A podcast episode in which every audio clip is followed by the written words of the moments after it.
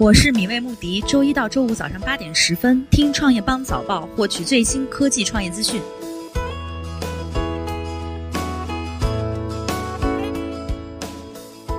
欢迎收听创业邦早报。创业是一种信仰，科技创业资讯尽在创业邦。今天是二零一八年十月三十一号，星期三，我们一起来关注今天的重要讯息。马云、张勇分别发表二零一八股东信。阿里巴巴的最终目标是从世界迈向世界。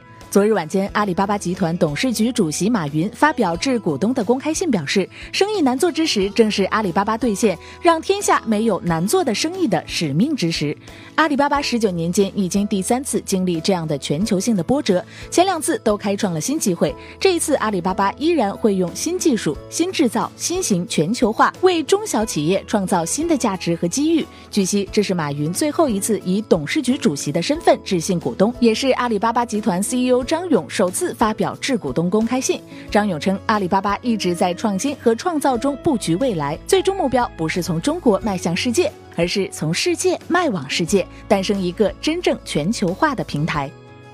百度重启电商项目，想让卖广告的代理商帮忙卖生鲜。据悉，百度正在秘密孵化一个命名为“百优品”的电商项目。这个项目的有力推动者是百度搜索公司总裁向海龙，他在近期的渠道总裁会议上正式对内传达了消息。据透露，百优品的团队成员主要来自百度搜索的销售体系，平台将主打生鲜电商品类，走消费升级路线。不过，商业模式是 B to C 还是 C to C 尚没有确定。美团点评宣布上市后首次架构调整，以吃为核心组建用户平台。美团点评通过内部信宣布进行新一轮组织升级，公司将在战略上聚焦 Food 加 Platform，并以吃为核心组建用户平台以及到店到家两大事业群。在新业务侧，快驴事业部和小象事业部将继续开展业务探索，同时成立 LBS 平台。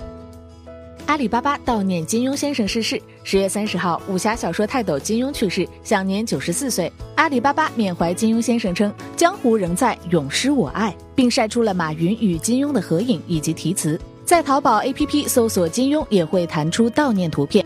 阿里巴巴集团合伙人彭雷发布微博缅怀金庸先生称：“有人说阿里有江湖气，是的，这是我们的江湖。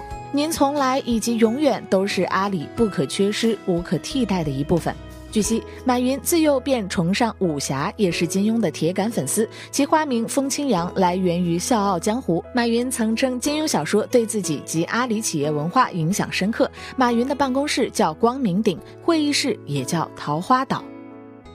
天猫发布双十一价格保护机制，确保双十一到手价为近三个月最低。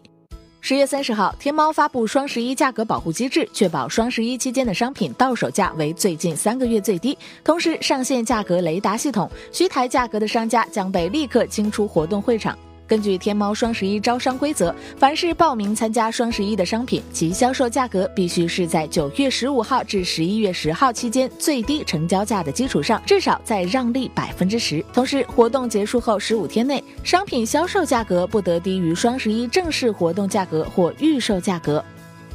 IDC 称，华为手机全球份额已超苹果。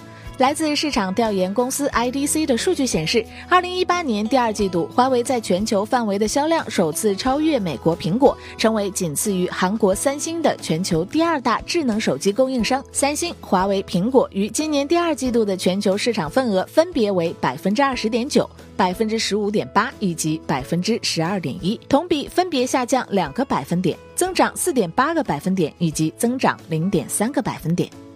FF 三位创始人仅剩贾跃亭，据称财务人士实际均已破产。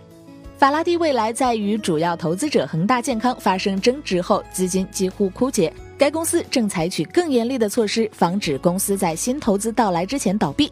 FF 首席执行官贾跃亭称，在获得新资金之前，员工将被安排无薪休假或休假。感谢收听创业邦早报，关注创业邦微信公众号，获取更多创投资讯。